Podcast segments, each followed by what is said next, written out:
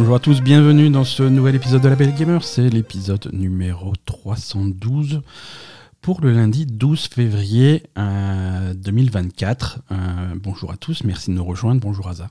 Bonjour Ben. Euh, j'espère que j'espère que vous allez bien chez vous, que, que, tout va bien, que vous êtes dans la paix en ce mois de février. Euh, Asa. ouais, on a, on a perdu notre poupie mardi dernier. Donc, euh, donc maintenant, c'est un poupie fantôme. Et, voilà. On, on, en avait parlé, j'en avais parlé un petit peu la, la, semaine dernière. On avait. Mhm. alors, Poupie, c'était, un petit peu la mascotte de ce podcast. Hein. C'était, notre chat, c'était notre chat depuis 20 ans. 19 19 ans, ouais. Ouais, 19 ans pour toi. Hein. Moi, je suis arrivé dans l'équation un petit peu plus tard. 19 ans de chat. Mais euh, voilà, c'était un chat qui, qui était très fatiguée.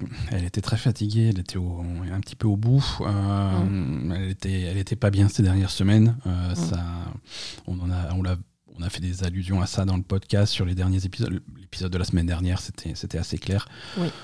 On a été obligé de, de, lui dire au revoir, donc euh, c'était mardi. C'est ça.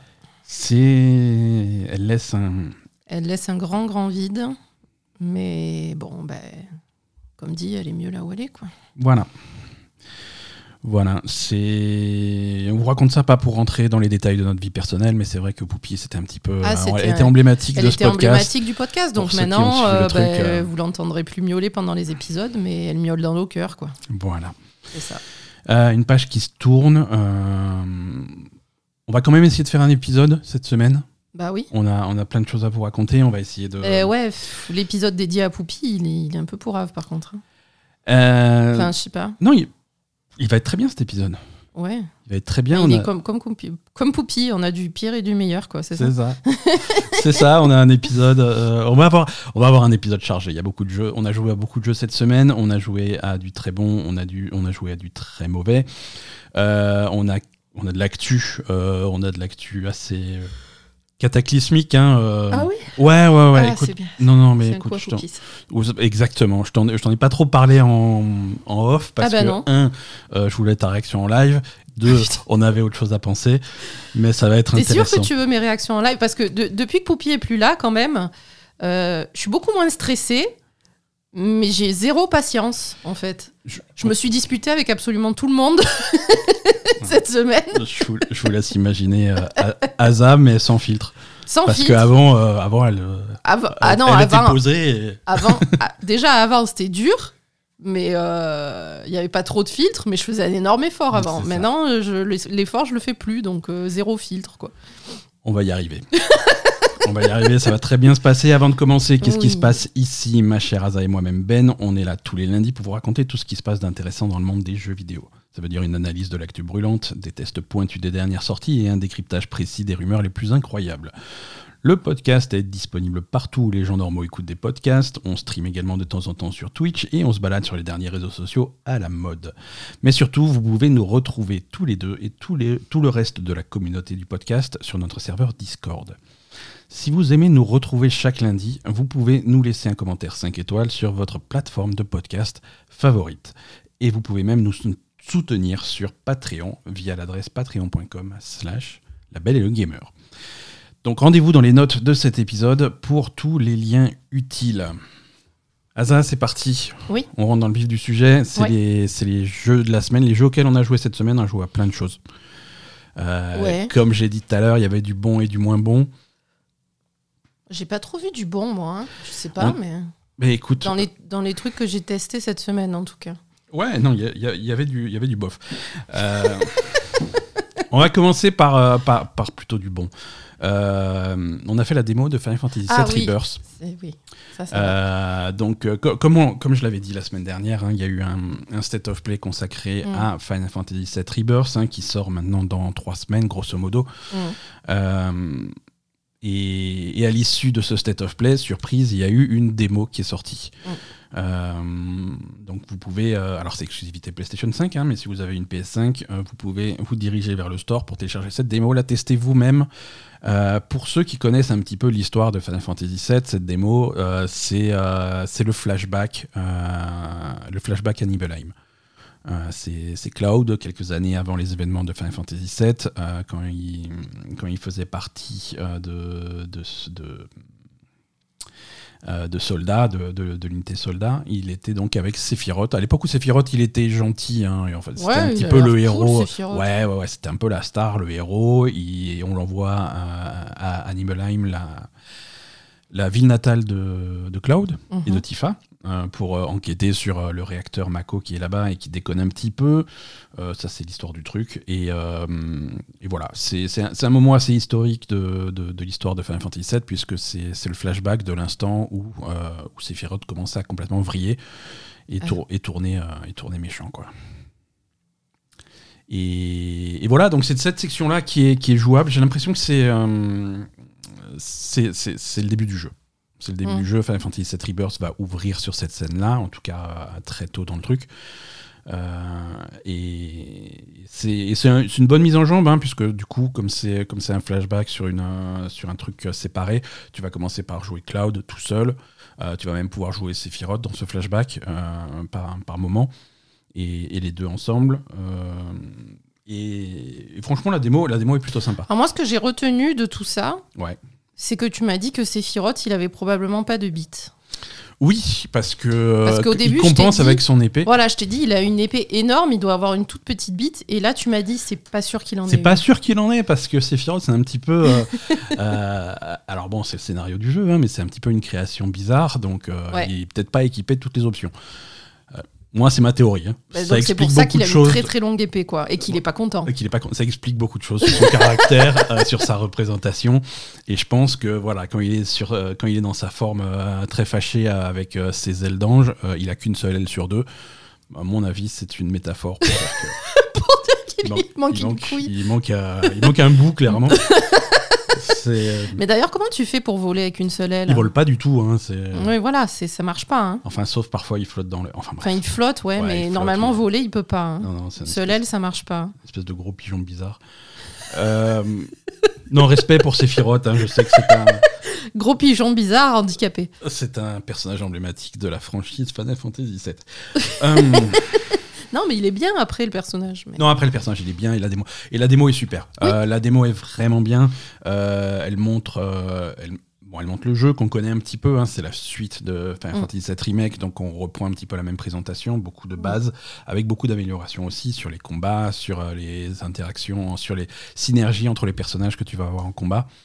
avec des attaques, des attaques à deux, ce genre de choses qui sont un petit peu plus, plus avancées, plus intéressantes que dans, que dans l'original. Euh, voilà, en parallèle, on va aussi parler un petit peu de ce qu'ils ont montré au State of Play. Mm. Euh, sur, euh, sur le jeu. C'est un jeu qui va être très différent de, de Final Fantasy VII Remake. Oui. Ce qui est normal, hein, on arrive à un stade où le jeu est beaucoup plus ouvert, donc c'est vraiment un jeu qui, est, qui se veut plus open world, ça ils mm. l'ont montré. La démo qu'ils ont sortie est extrêmement linéaire. Donc oui. c'est ça, ça c'est un peu contradictoire. Voilà, c'est un petit peu contradictoire. Euh, mais euh, mais c'est un jeu qui est beaucoup mais plus. Mais ils ont promis un open world. Voilà, voilà, ils ont montré la carte du monde, hein, la carte de Final Fantasy VII qu'on connaît bien, avec les différentes régions qu'on va pouvoir explorer, euh, les, les, les, lieux emblématiques classiques de Final Fantasy VII, hein, des, des, endroits comme, comme Costa del Sol, comme Nibelheim, comme Junon, le, le, casino, le Golden Saucer. Mm. C'est voilà, c'est plein de choses qui, qui, qui qui viennent de Final Fantasy VII et qu'on va pouvoir retrouver dans, cette version-là. Le scénario en lui-même, voilà, on va pas se prononcer dessus. Est-ce qu'il va suivre les grandes lignes de, FF7 Est-ce qu'on va avoir des retournements de situation euh, ou pas hein, puisque... Bah, forcément, puisque déjà dans le premier, c'était pas tout à fait pareil. Hein, dans le premier, c'était euh, pas tout à fait pareil. Et le premier se termine euh, sur un petit peu une symbolique de on a vaincu le destin, on a brisé les chaînes du destin. Mm. À partir de là, tout peut arriver. Sous-entendu, ce que vous savez de l'histoire de Final Fantasy VII, attention, il peut se passer des choses différentes. Ouais, moi, enfin, c'est ce qu'on disait hier, ce que tu me disais hier, c'était plutôt une réalité alternative de ce qui se passe euh, ça, dans, dans, FF, dans FF7. C'est un petit peu ça, Final Fantasy VII. Histoire alternative de... Moi, la façon dont je, dont je, je considère le truc, pour moi, Final Fantasy VII Remake, ce n'est pas un remake de Final Fantasy VII. C'est une autre histoire, mm. euh, une histoire qui parle des fils du destin, des, de ce qui est pré, mm, mm. prévu dans comment, comment briser ces chaînes du destin, comment faire des choses différentes par rapport à, ce qui est prévu. Mm. Euh, donc ça va, c'est intéressant, c'est vraiment intéressant comme, euh, comme point de vue. Oui. Et ça va culminer euh, dans, dans, dans, Rebirth, ça va culminer avec donc spoiler de Final Fantasy VII, l'original, c'était il y a 30 ans, réveillez-vous. Mm. et, et, potentiellement ou pas de ce, de ce Rebirth, on verra bien. Mm. Mais le, le, le, le, point culminant, ça va être la scène où Sephiroth tue Aerys. Mmh. Euh, voilà. Est-ce que voilà, c'est un petit peu, euh, c'est un petit peu. Euh, donc, est-ce qu'il va la y a tuer des allusions. ou pas, voilà. Est-ce qu'on va réussir à contrer ça? Est-ce qu'on va réussir à empêcher cet événement qui est, qui est le point central de, de, de FF7 D'accord. Et ça va, ça va être intéressant. Ça va être intéressant de voir le, le, la version alternative de ça. Comment comment c'est présenté Comment en tout cas, c'était déjà présenté un petit peu. Il y a eu, dans, dans, le premier, il y a eu des allusions. Et Mm. Je trouve que c'est intéressant. Et, euh, et, voilà, ce, ce, ce, Final Fantasy VII Rebirth, ça a l'air, euh, à côté de ça, à côté de l'histoire de Final Fantasy VII, d'apporter plein de choses, plein de nouveautés. Euh, Il y a tous les mini-jeux du, du, casino. Il y a, il y a plein de choses qui ont l'air intéressantes. Ouais, il y a l'air d'y avoir beaucoup de choses. Du contenu secondaire. C'est ce qui était reproché un petit peu au premier, que c'est trop le... linéaire et qu'il n'y avait voilà. pas grand chose de plus. Le quoi, premier donc, euh... était, linéaire. Pour en faire un jeu relativement long, euh, il rajoutait des choses qui te faisaient un petit peu tourner en rond, refaire les mêmes sections. Euh, C'était euh, un petit peu mmh. gonflé avec du vide. Là, par contre, c'est du vrai contenu. C'est un jeu qui a l'air beaucoup, beaucoup, beaucoup plus long que, que Remake. Mmh. Remake, c'est un jeu qui se boucle en une vingtaine d'heures. Là, a priori, euh, on se dirige plutôt vers le double pour faire uniquement l'histoire principale. D'accord. Donc, euh, donc il y a moyen de faire, euh, de faire beaucoup plus. donc Alors, ils ont, forcément, ils ont, cette oui. fois-ci, ils ont fait les arrière-plans, par contre. Alors, dans, ouais, dans le State of Play, ils ont fait toute une, toute, toute une section pour dire oui, alors exclusivité PS5, on va se servir du SSD pour pouvoir charger les environnements rapidement et tout. On dirait que c'est vraiment presque une réponse aux, aux, critiques de, de, de, remake de l'original qui avait, euh, qui avait parfois des arrière-plans, des textures qui chargeaient pas, des trucs qui fonctionnaient pas. Euh, là, voilà. Il y a eu quelques bugs d'affichage pendant la démo, donc c'était un petit peu bizarre vrai, quand même. Mais bon. on, va voir, le, on va voir si la fidélité est, est, est globalement euh, un petit peu meilleure. Euh, mais, mais, en tout cas, on a hâte. Euh, cette démo, donc euh, le flashback Nibelheim, c'est disponible tout de suite. Mm. c'est une démo qui va être mise à jour d'ici environ deux semaines avec un, un, autre chapitre qui va être jouable, une autre section, mm. pour montrer des aspects du jeu différents. Ça va être beaucoup plus open world, ça va être un truc où il y aura beaucoup plus d'exploration, on pourra voir vraiment ce qui se passe sur, dans, dans, dans, le monde et comment explorer un petit peu ça. Donc ça va donner, avec beaucoup plus de personnages jouables, ça va donner euh, un aperçu, un aperçu d'une autre facette du jeu. Mm. Donc ça, ça va être intéressant. Mm. Euh, cette, la première démo, le, la première démo, le, le flashback de Nibelheim, si vous l'avez fait en démo, quand vous serez au jeu final, vous aurez la, la possibilité de, de, passer ce passage, oui. de ne pas, de pas le faire deux fois. Euh, c'est pas plus mal. Par contre, la deuxième démo, la deuxième démo est différente de ce que vous allez trouver dans le jeu final. Ah d'accord. Voilà, c'est quelque chose, c'est mis en place, le contenu est mis en place pour la démo, pour donner un aperçu du, du, du, jeu tel que Mhm. mm -hmm. tel qu'il va être, mais c'est pas exactement comme ça que ça se passe dans le vrai jeu, donc ça par contre, ça sera complètement indépendant. Ok, bah c'est bien. Voilà, à savoir. Donc euh, ouais. Ouais, ça a l'air cool. Ça a l'air cool. Non, mmh. franchement, ça a l'air cool. On a hum, 2024, on est extrêmement bien servi en, en JRPG japonais avec des styles, euh, des styles très différents, mais, euh, mais extrêmement solides euh, à, à, tous les niveaux, que ce soit donc Persona 3 Reload, like, a Dragon, like a Dragon Infinite Wells, ce Final Fantasy VII qui arrive, et même Grand Blue Fantasy Relink, qu'on n'a pas testé encore. On n'a pas eu le temps de le tester. On n'a pas eu le temps de le tester. Merci on, pour la clé. On remercie l'éditeur de nous avoir fourni un accès au jeu, mais on, on l'a reçu, on l'a reçu un petit peu tard et pas eu le temps de tester pour cet Mm. épisode. Mais ce sera fait pour le prochain, logiquement. Logiquement, on croise les doigts. Euh, pour euh, le prochain, on aura un petit avis de, de Grand Blue Fantasy, mais qui, qui, lui aussi a eu des critiques plutôt, plutôt positives. Plutôt positives. Plutôt positives. Donc vraiment, on a, on a un début d'année qui est, qui est très chargé. Euh, très chargé mmh. en, en bon jeu, euh, très chargé également en jeu un petit peu, en, un petit peu moyen. Euh, Foam Stars est sorti cette semaine. Mmh. c'est bien ça, non? Ah, c'est pas bien? Ah, c'est pas bien. La musique est super. Euh, la musique est top. Foam Stars, j'aime bien la présentation globale de, de ouais, Foam ouais. Stars. euh, avec, euh, avec quelques petits petites fausses notes, on va en parler, mais la présentation globale est très bien, la musique est, est extraordinaire. Ah oui, je me rappelle. Tu te rappelles de quoi? De Foam Stars? Je me rappelle pourquoi, parce que Foam Stars, ils ont forcé sur les prix, en fait. Ouais, il y avait ça aussi. Voilà. Euh, non, Foam Star, il y, y a des bons côtés, il y a des mauvais côtés. On avait joué à la Mm. bêta ou test ou je sais pas quoi, ils l'ont, je sais plus comment ils l'ont appelé l'année dernière. On avait joué à Foam Stars Oui. et moi j'étais ressorti de Foam Stars en disant ben, les, les bases sont super solides. Ouais, quand, ouais, ils, ouais. quand ils vont rajouter du content. quand ils vont rajouter du contenu tout autour, ça va être top.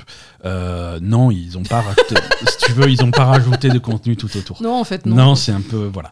Donc euh, Foam Star, ça se présente comme ça. Alors qu'est-ce que c'est? C'est un alors c'est pas un clone de Splatoon hein, puisque c'est pas il, il y a un peu ces vibes là, mais euh, c'est Mhm. c'est un petit peu différent. Mais on joue avec des, des, des armes qui lancent de la mousse. Oui. Euh, donc tu peux recouvrir la- le, le terrain de mousse. De tu la peux- mousse de couleur. de la mousse colorée. Donc tu peux recouvrir la- le terrain de mousse de ta propre couleur, ça. recouvrir la mousse adversaire par ta propre couleur. Euh, contrairement à Splatoon, euh, le mode de jeu principal de Splatoon, l'objectif c'est d'avoir le plus de pourcentage de ta couleur sur le terrain.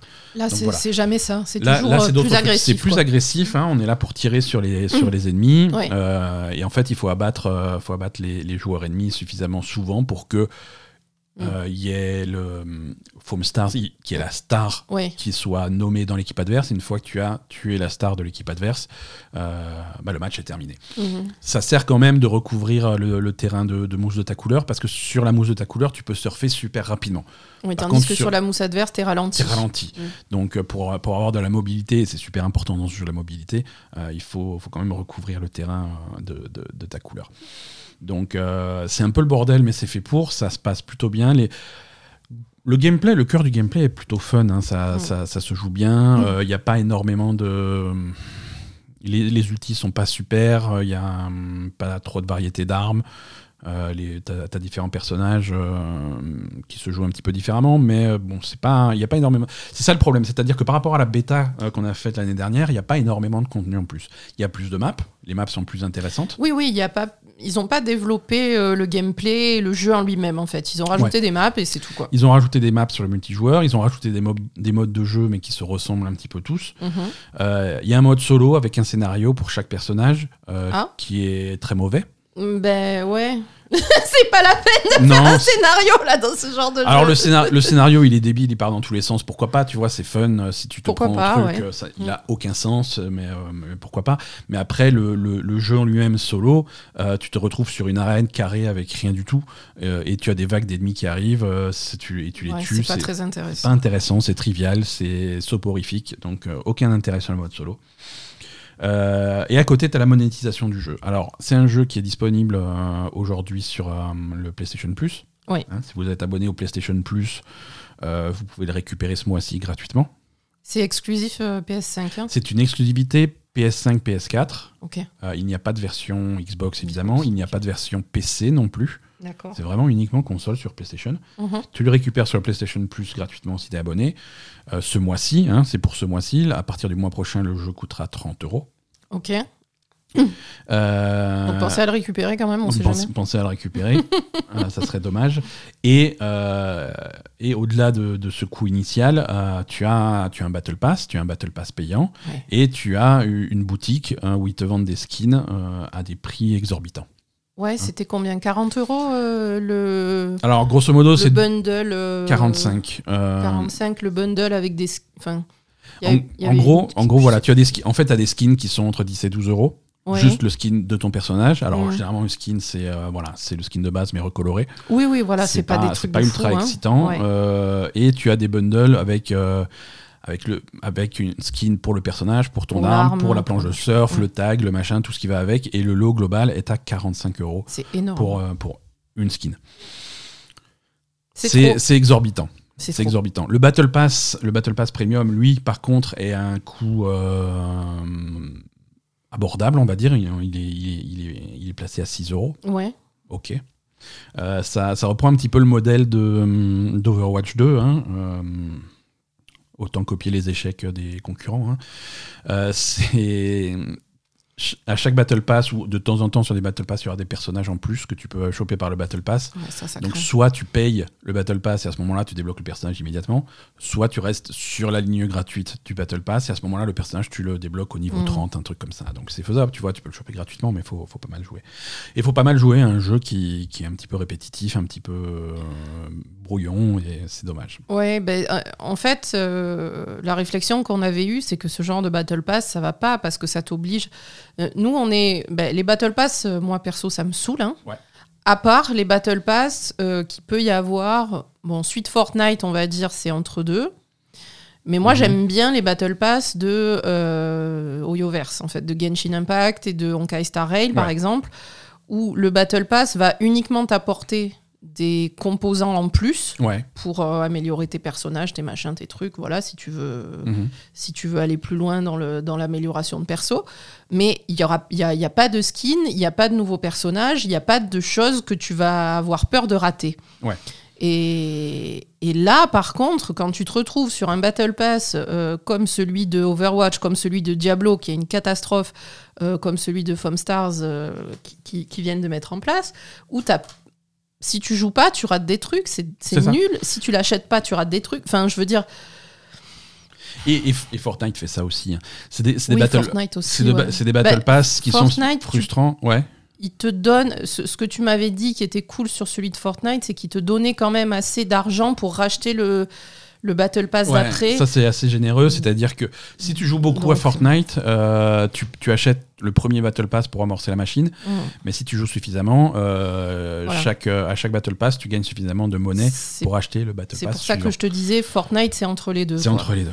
C'est entre les deux. Mais c'est vrai qu'il y a une grosse différence. Et on n'a pas fini de parler de Battle Pass aujourd'hui. Hein. Il y a d'autres jeux qui, qui en ont. Fuck les Battle Mais, il y a, y a, les Battle Pass qui sont basés sur, bah, sur ce qu'ils appellent le FOMO, hein, le Fear of Missing Out, le fait de ah si je joue pas, il y a cette skin, euh, il y a cette skin ou ce machin ou ce bonus ou mm. peu importe qui est dans ce Battle Pass qui dure 30 jours et si j'arrive pas à niveau 50 avant la fin du mois, bah, c'est raté, je l'aurai jamais de ma vie. Euh, alors que techniquement tu t'en fous, c'est une skin que tu mettras jamais, mais euh, voilà. C'est ça. Mais voilà, ça c'est vraiment pas cool. C'est vraiment jouer sur un sur un, une, mm. une obsession psychologique du joueur, c'est vraiment pas cool. quoi. C'est vraiment piéger ton joueur en fait. Alors que effectivement, comme tu dis, tu compares avec Genshin ou, ou Honkai, qui a des Battle Pass où voilà, c'est des, des composants, de la monnaie en plus, ça te permet de jouer plus facilement pendant le, pendant le mois, mois et demi, c'est 45 jours, où tu as ton, Battle Pass. Euh, après, Genshin et, et Honkai sont pas innocent non plus ah d'un point de vue FOMO, puisque eux, la FOMO, c'est du côté du tirage et du gacha et des personnages qui sont disponibles pendant une durée limitée. Donc ça aussi, ils sont quand même à fond là-dessus, hein, parce que c'est ça qui marche. On va pas se. Ouais, mais je trouve qu'il y a. En fait, sur Genshin et Honkai, enfin, alors je sais pas après, un peu. Pour mon problème psychologique, mhm. ouais, mais c'est ça. je trouve que ça va parce qu'il y a tellement de personnages et tellement de trucs que même si tu rates, eh ben, tu as quand même d'autres choses pour compenser. C'est ça. Voilà. C'est ça, c'est-à-dire que moi, j'ai arrêté. Euh, j'ai arrêté de m'inquiéter là-dessus sur, euh, sur Genshin et Honkai quand j'ai réalisé que j'avais déjà suffisamment de personnages pour. Euh, j'avais même pas le temps de jouer aux personnages que j'ai déjà. C'est ça, t'as même pas le temps de monter et jouer les persos que t'as déjà. Bon, bah si t'en rates un, bah tant pis quoi. Ouais, ouais, tu vois Voilà. Non, c'est des pratiques qui sont bah, qui sont partout, qui sont universels. Parce que, et pourquoi? Parce que c'est quelque chose qui marche, hein, c'est ça qui mm. rapporte le plus d'argent. Quand ça marche, quand ça accroche, quand tu as une dynamique qui fonctionne et que le joueur. Euh, et le problème, c'est que quand c'est trop évident, ouais ben, il y a des gens sur qui ça va quand même marcher, mais il y a des gens qui vont se dire attends là, euh, il y a un problème.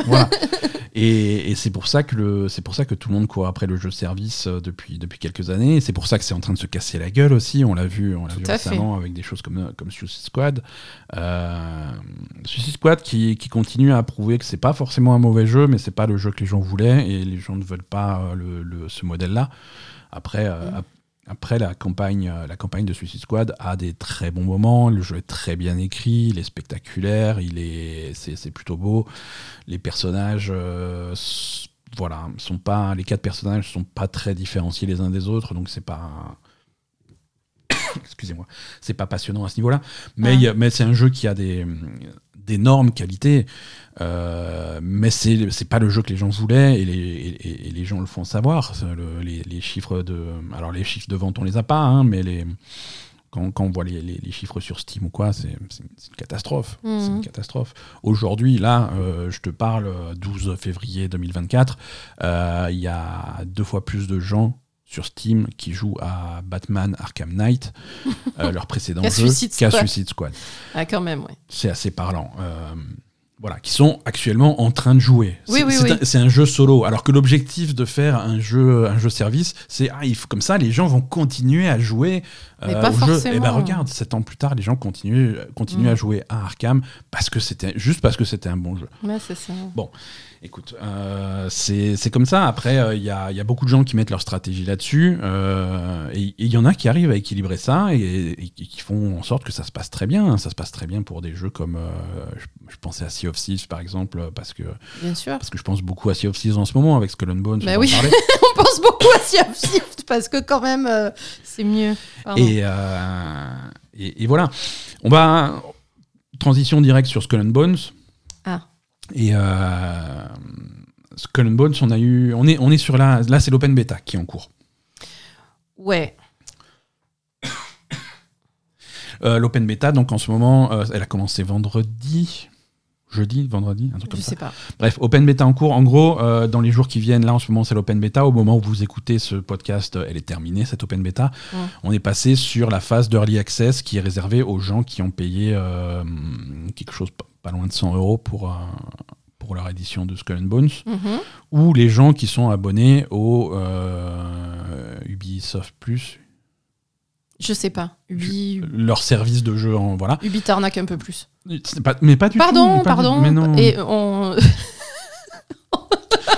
si, si vous êtes sur l'abonnement. Oh, ça va, je peux faire des Bah blagues. oui, même. non, mais bref, si vous êtes sur l'abonnement Ubi, euh, l'abo- l'abonnement Ubi est particulièrement cool dans le sens où il donne toujours accès aux versions, euh, aux versions premium des Ah, jeux. ça, c'est pas avec mal. tous les DLC, avec toutes les extensions. Quelque chose que ne fait pas le PlayStation Plus ou le Game Pass, par Exactement. exemple. hein. Si tu chopes euh, Starfield sur le Game Pass, t'as la version euh, minimale. Non, en plus, je dis ça, mais c'est plutôt pas mal le, le truc d'Ubisoft, en fait. C'est un petit peu cher parce que c'est beaucoup d'argent pour uniquement le catalogue d'Ubisoft, mais c'est vrai que c'est. Ben, ça, si tu veux y jouer, par exemple, euh, c'est combien? C'est 15 euros par mois? Alors, c'est pas le même prix sur PC et sur console, c'est un peu plus cher sur console, mais je sais plus les prix en tête. Enfin, de toute Mais façon, voilà. ça t'évite d'acheter un jeu à 80 euros, quoi. Ouais, voilà, c'est ça. Ça t'évite d'acheter un, un jeu à 80 euros. Si tu vises bien tes, péri- tes périodes, Si tu vises bien tes périodes, tu vois, tu peux prendre une période de 4 mois partant de octobre à, euh, à janvier, février, 4-5 mois. Et pour le prix d'un jeu, ben, tu as joué à Mirage, tu as joué à Avatar, tu as joué à Prince of Persia, tu as joué à Skull and Bones. c'est Voilà, ça. Donc, pourquoi pas? C'est- une offre. Bref, en tout cas, le jeu est, Skull and Bones est disponible en early access jusqu'à sa sortie jeudi. À partir de jeudi, il est disponible pour tout le monde euh, au prix affiché en magasin de 70 euros.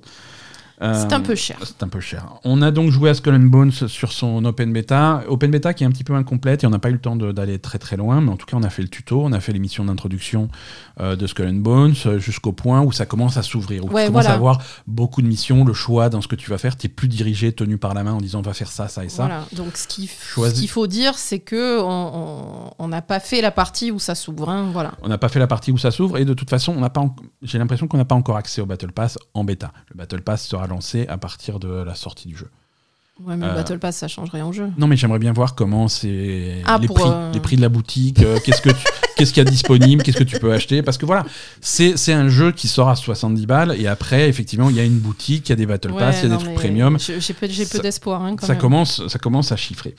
Euh, le jeu en lui-même, Skull Bones, euh, c'est alors c'est un jeu, euh, c'est un jeu maudit hein, qui aurait dû sortir il y, a, il y a grosso modo 7 ans. C'est un jeu qui a eu 11 ans de développement au total.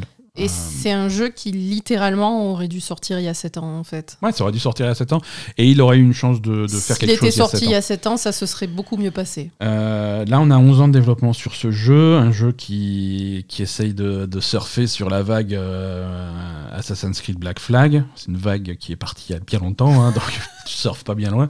C'est ça. Mais, mais sans même atteindre, franchement, ce que ce qui faisait les, les- ah non, sans les- même les- les atteindre bons côtés de le- les Black bons Flag. côtés de Black Flag, c'est. Euh, c'est donc un jeu de pirates, ça se passe dans l'océan Pacifique. Indien. Euh, Indien. Indien. c'est Ça, se passe, Ça se- ça se passe dans l'océan Indien entre l'Afrique et les îles euh, qui sont sur le côté de l'Afrique. Donc euh, rien à voir, quoi, tu vois. Genre euh, Madagascar, quoi. Ouais. D'accord. Euh, Bref. Euh, tu joues. euh, alors, j'ai envie de dire. euh, j'ai envie de dire que l'océan Indien, ils sont sur les côtes, euh, côtes africaines. attends, mais d'accord, d'accord, ok. J'ai- ouais, bah, géographie. Géographie. J'ai envie de dire tu joues un pirate, mais tu joues pas vraiment un pirate, tu joues un bateau pirate.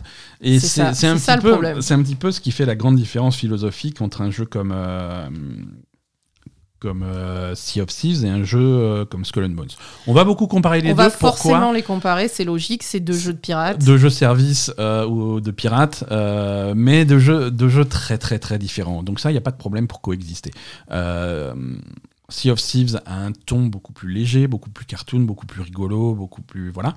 Oui. Skull and Bones se prend extrêmement au sérieux. Oui. Et, et Skull and Bones fait, fait beaucoup plus ressortir... C'est un petit peu différent, il y a un côté euh, jeu de survie, mais pas, pas vraiment. Un peu. Euh, donc ça se, ça se présente différemment.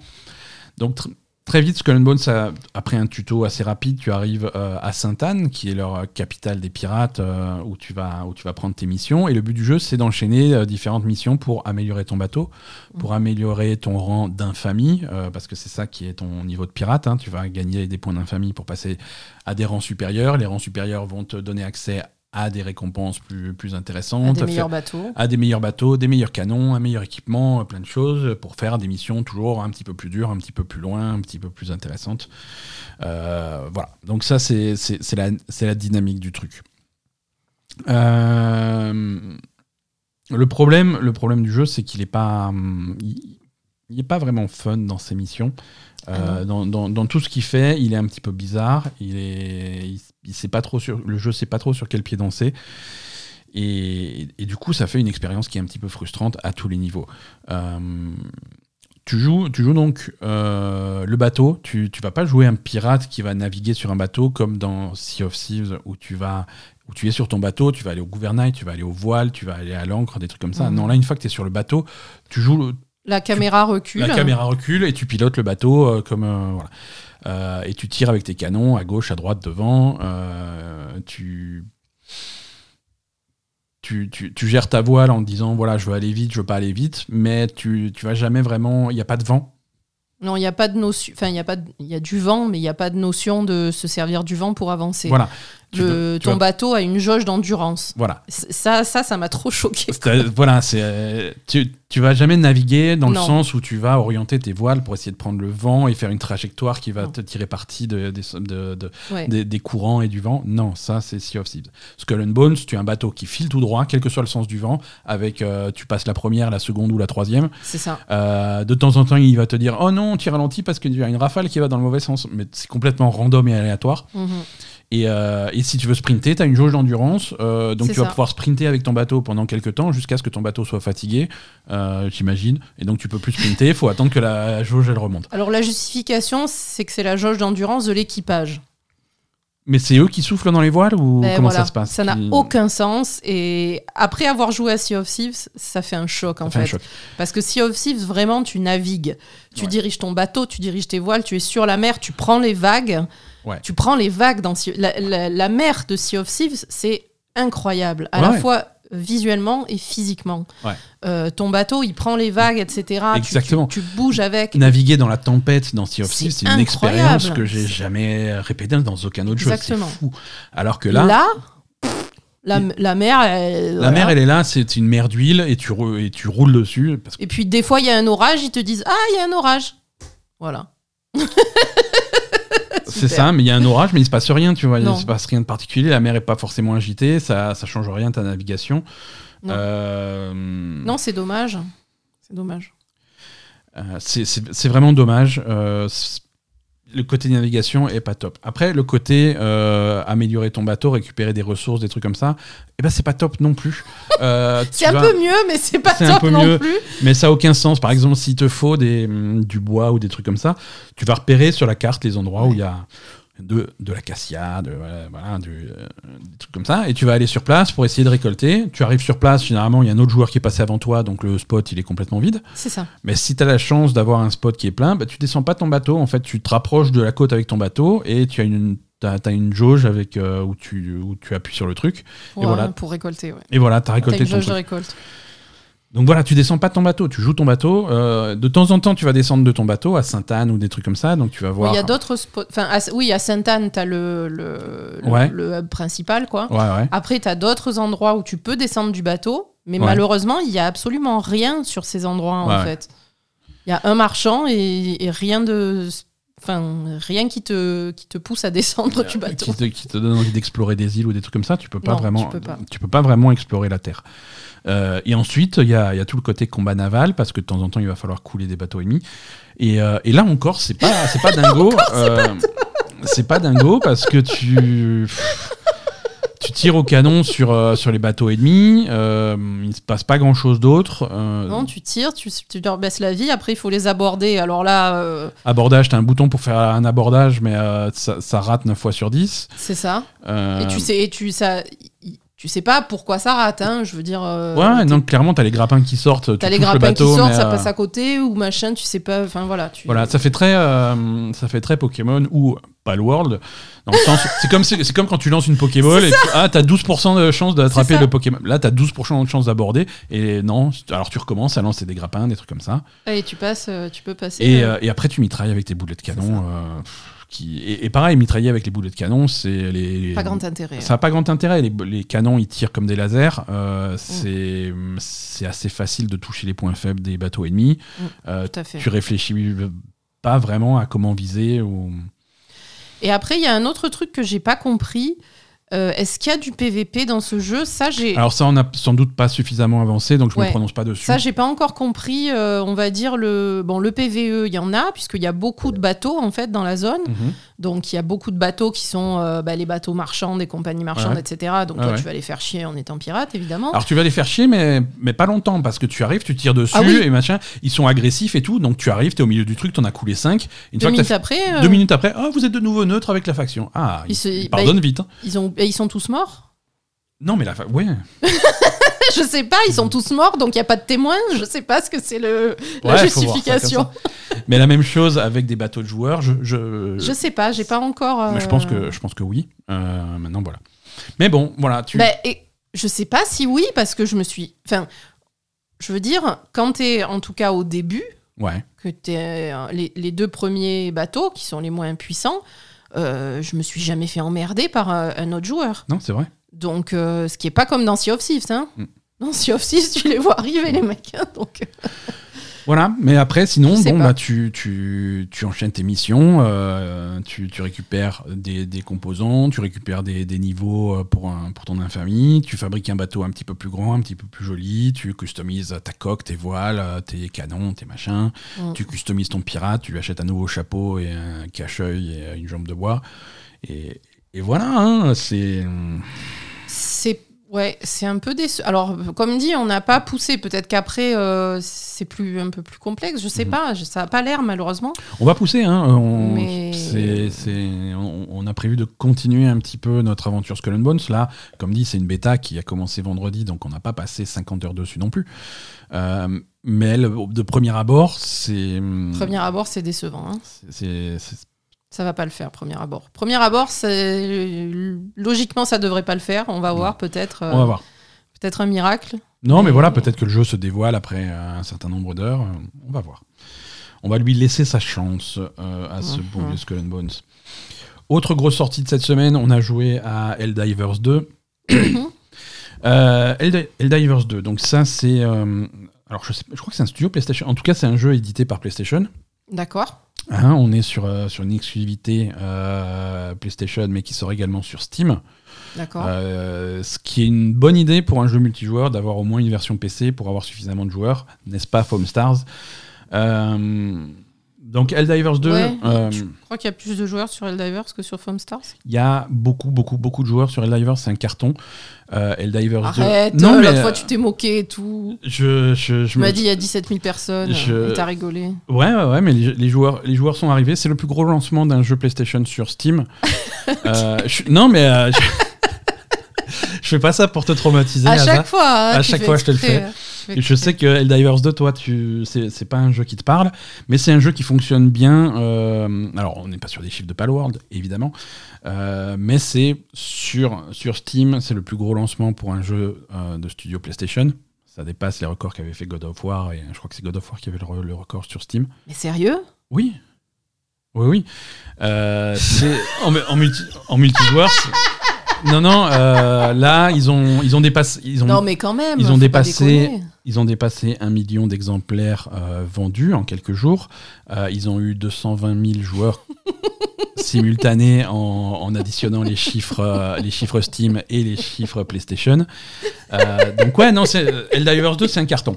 Alors, on va, Trop bon. Franchement, j'adore les gens. Merci. Donc toi, tu as eu une mauvaise expérience d'Helldivers 2. faut savoir que Helldivers 2, faut sa- c'est un jeu qu'il faut savoir, faut savoir le prendre. Bah, faut, faut jouer en multi déjà. faut jouer en multi, voilà. Voilà. C'est un jeu, euh, Helldivers 2, sachez-le avant de l'acheter. En solo, euh, c'est C'est pas possible. c'est une, catastrophe. C'est une Mhm. purge, c'est injouable. C'est pas un jeu qui se joue solo Non. du tout. Mhm. Euh, c'est c'est complètement impossible. Euh, ensuite, tu peux jouer en multijoueur avec des randoms. Alors là, c'est la roulette. Tu vas tomber sur des bons groupes, tu vas tomber sur des mauvais groupes, tu vas tomber sur des idiots, euh, tu vas tomber sur des bons joueurs. euh, Tu vas tomber des, sur parfois, des moments tu- où c'est toi l'idiot. hein. oui, mais merci. Alors Voilà. Asa m'a regardé jouer, j'avais pas compris les objectifs. Ouais, mais bon, voilà. Mais on comprend rien aux objectifs dans ce jeu. Excusez-moi, mais. mais c'est normal. C'est au début, il faut, il faut, faut apprendre à jouer. Mais euh, N'importe quoi. hein. mais voilà. les objectifs d'un jeu, ils doivent être clairs, pardon, hein, mais si tu comprends pas de, base les objectifs, c'est qu'il y a un problème.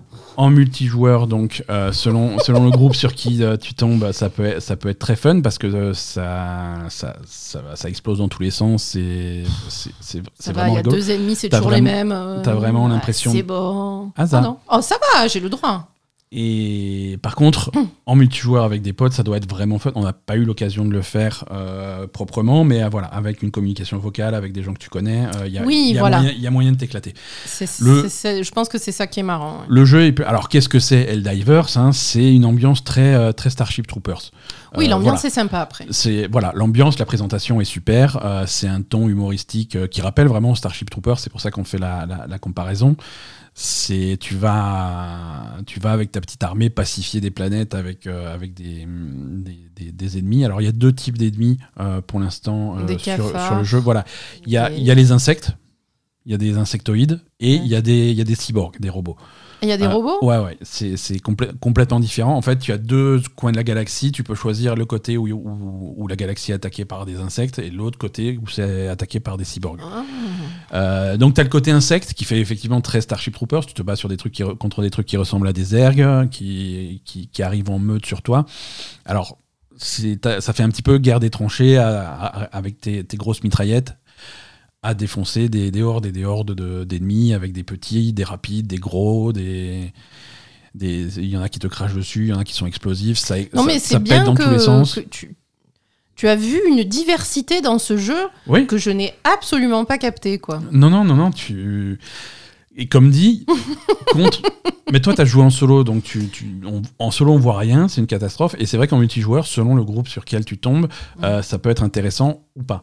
Euh, Ou pas. t'as des et c'est ça c'est un peu un peu une loterie Euh, mais quand ça marche quand le jeu fonctionne dans tous les sens du terme hein, quand tu arrives à trouver des groupes parce que les problèmes de connexion Oui, sont très voilà. nombreux C'est ça, le, Voilà. le problème aussi Ils du multi, c'est que c'est pas forcément facile de trouver un groupe. ils envoient des tonnes de patchs pour essayer de corriger ça mais le Mm. multi euh, c'est pas simple trouver Mm. un groupe de quatre qui tiennent c'est c'est un peu la croix et la bannière mais si tu arrives à tomber dans un groupe qui joue bien qui joue ensemble euh, et que ça se passe bien techniquement euh, tu as des missions qui franchement euh, ont une ambiance assez épique hein. Ça va- où- si tu arrives à enchaîner les bombardements les ce, ce genre de choses que tu gères tes armes tu ressuscites tes, tes- tes alliés tu as, des tu as des bonnes positions pour tirer sur les ennemis, c'est c'est vraiment fun. Euh, tu te retrouves avec visibilité limitée, tu as, tu as de la fumée, tu as du brouillard, euh, tu, la nuit avec, euh, avec les éclairages, des bombardements, des trucs comme ça. C'est une, une ambiance qui peut être... Alors c'est très bourrin comme jeu, mais c'est une ambiance qui, qui est, quand ça marche, qui est vraiment réussie. Euh, après, à l'opposé, tu vas avoir euh, des, des planètes qui sont plus, euh, plus jungle, donc tu as une ambiance un petit peu... euh, et contre des cyborgs, les cyborgs, ils ressemblent à des Terminators, des trucs comme ça. Donc tu vas avoir une ambiance Ouais, très différente. euh, et... Après, moi, ce qui, me gêne, bon, ce qui me gêne, et tu me dis que sur certains jeux c'est comme ça, c'est que le, le perso est très très lourd quand même. Le perso est très très lourd.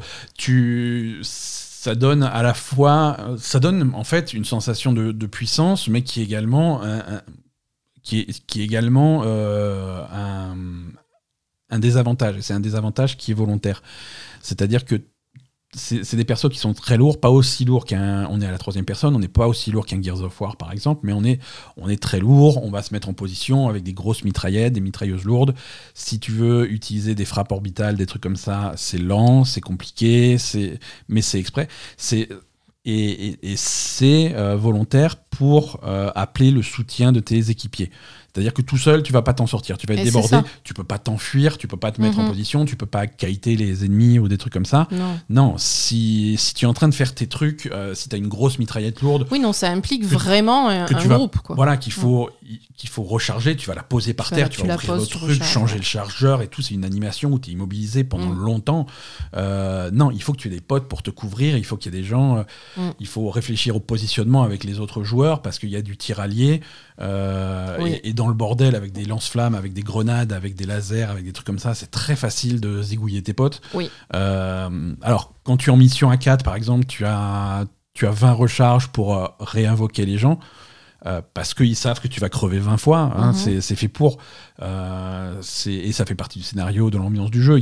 T'es de la chair à canon, il t'envoie au suicide. Quoi, Et, ça s'enchaîne. Mais voilà, quand tu es au cœur de la bataille, que ça va dans tous les sens, que tu as des, des vagues d'ennemis qui arrivent et que tout le monde est en position et que tu arrives à tenir une position, à défendre un point d'extraction, il faut que tu tiennes deux minutes avant que la navette vienne te chercher quand tout s'aligne et que tout se passe bien et que tu des bons joueurs et que tout le monde joue ensemble, c'est vraiment fun, c'est vraiment épique.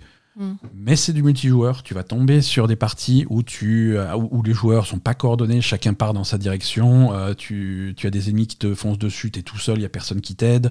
Euh, tu es mort et personne s'en est rendu compte, il y a personne qui te ressuscite. Il y a, voilà. ça, peut être, ça peut être vraiment fun comme ça peut être vraiment chiant. Et c'est ça qui est embêtant avec le multi. Donc on a. C'est les aléas des jeux multi. Donc tu as vraiment trois niveaux de jeu dans Helldivers 2. Tu as le jeu solo sans intérêt. Tu as le jeu multi avec des randoms où c'est vraiment aléatoire. aléatoire. Et tu vas avoir le jeu avec tes potes où je pense qu'il y a vraiment. C'est un jeu très solide. plutôt sympa.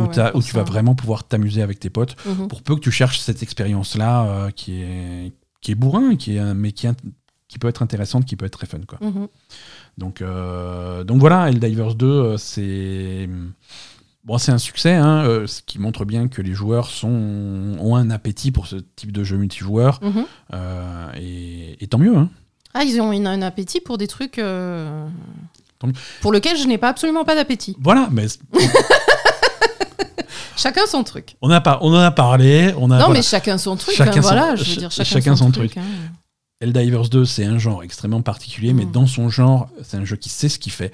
un, c'est un jeu qui est assez différent du premier Helldivers. Euh, le premier Helldivers c'était plus, plus arcade avec une caméra beaucoup plus reculée. D'accord. Euh, donc c'était un petit peu plus léger. Là, c'est vraiment plus viscéral. T'es vraiment mhm. au cœur du truc et ça marche bien. Ça, mhm. marche, euh, ça marche assez bien. voilà. alors, on a parlé de quoi? On a parlé de Final Fantasy VII, de Skull and Bones, de Helldivers 2, de Foam Stars. Euh, on continue aussi, euh, le jeu sur lequel on a passé le plus de temps cette semaine, c'est sans doute euh, Infinite Wealth, Like a Dragon. Oui. qu'on fait à notre rythme. Mhm. On avance tout doucement, mais on avance. c'est. Bon, je crois qu'on est d'accord pour dire que c'est un jeu qui est, qui est assez exceptionnel. Ouais, alors moi, le seul, je vais dire un truc négatif quand même. Vas-y, vas-y, on est là C'est que euh, les, les, classes domestiques, c'est uniquement pour les femmes. Hein. On a un problème de sexisme. Il y a un problème de sexisme, hein, quand même. Oh. Euh, voilà, celle qui fait le ménage, euh, les mecs, ils font pas le ménage, hein, c'est que les filles. Voilà, on a, on a débloqué le système de job. Et donc, ça, le système de job, c'est pour changer de classe de personnage pour, pour les membres de ton équipe. Et tu as les jobs masculins et tu as les jobs féminins. Ouais. féminin, tu, tu, Très stéréotypé. la danseuse, euh, la domestique. Euh, voilà, alors que les, les, mecs ont des trucs beaucoup plus euh, archétypes masculins. Donc voilà, il y a, y a, un sexisme qui était déjà dans le premier. alors, que, alors que franchement, il y aura... Alors que dans, le, dans les, les quêtes, etc., c'est absolument pas ça. Ouais. Et, ouais, c'est ça. Et dans les dialogues des personnages, tu sens qu'il y a vraiment un effort. Une volonté de changer mm. l'image de la femme. Euh, complètement. Voilà, Et, ça se ressent pas dans le, dans le gameplay, c'est dommage. Et tu rates une opportunité de faire des situations vraiment marrantes. Euh, ah, avec Ichiban en tenue de. Avec Ichiban ou Kiryu en, en, tenue de soubrette, ça, Ça, Ça pourrait être très bien. drôle et Ouais, ça, voilà. ça clasherait pas avec le jeu. Pas du tout. C'est dommage. Mais voilà, sinon c'est un jeu qui, qui continue à révéler des tonnes et des tonnes de facettes différentes au fur et à mesure que tu progresses. Euh, on, est, on, a, on a juste joué une quinzaine d'heures, euh, peut-être même un, un peu plus. Nous ne sommes que, entre guillemets, à la fin du chapitre 5. Ouais. On n'a pas encore débloqué toutes les plus grosses fon- fonctionnalités du jeu. Le jeu continue à insérer des choses. Comme dit le chapitre 5, c'était ce Mm. système de job qui a été, euh, qui a été intégré. Euh, également un système de donjon infini Oui. euh, qui, est, qui, est, qui est assez fun, qui a l'air intéressant. Euh, le scénario, il continue. euh, voilà, il y a ex- d'excellentes performances des acteurs, euh, un scénario intéressant. le... C'est vraiment fun. C'est Ouais. vraiment fun. On y va à petite dose. J'ai pas envie de me frapper euh, 80-100 heures de Yakuza en, en sprint. oui. Donc, on prend le temps que ça prendra, mais en tout cas, on, on savoure et on apprécie beaucoup euh, Infinite Wells. Euh, et comme dit, il y a encore des, des- des grosses facettes du jeu qu'on n'a pas vues du tout et qui, Mm. arrivent, euh, qui arrivent dans les heures à venir. Donc, on continuera à vous parler un petit peu de notre progression de, de- sur Infinite Wells dans les, semaines, dans les semaines à venir. On va passer à l'actu quand même, parce qu'on a, on a parlé de jeu depuis un petit moment déjà et on a un peu d'actu quand même à, Allez. à voir ensemble.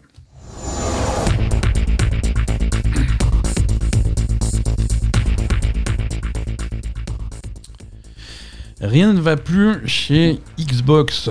Ah, C'est un petit peu la panique euh, chez, chez- chez Xbox, chez Microsoft, chez les fans depuis, depuis le début de la semaine. hein. Euh, les premières so- rumeurs sont arrivées juste après qu'on ait enregistré l'épisode euh, la semaine dernière. ah, Euh, on se dirige vers, visiblement, vers un revivement, un revirement gigantesque de la stratégie Microsoft et Xbox en, en jeux vidéo. c'est-à-dire. Euh, C'est-à-dire, euh, a priori, la- ils sont en train de considérer la plupart des jeux, euh, la possibilité de les rendre multiplateformes, de les sortir sur PlayStation et sur Mhm. Switch, Euh, y compris les, les gros jeux, euh, les gros jeux phares exclusifs de, de la Xbox, comme Starfield, comme le futur Indiana Jones, ce genre de jeux, Mhm. et des versions PlayStation sont considérées. Donc, c'est des grosses rumeurs qui ont, qui ont démarré il y a quelques semaines, hein, parce qu'on on sait que, que, que Hi-Fi Rush, par exemple, il y a une version Switch qui est en préparation, il y a sans doute une version PlayStation qui est en préparation. Il y a des choses qui sont considérées du côté de Sea of Thieves, des trucs comme ça. Mais, euh, mais le revirement, c'est que pour littéralement tous les jeux du catalogue Xbox, euh, il y aurait des considérations de version PlayStation. C'est si choquant que ça? Alors, oui et non. Oui et non. Tu... je, je veux dire, tu m'as pas trop.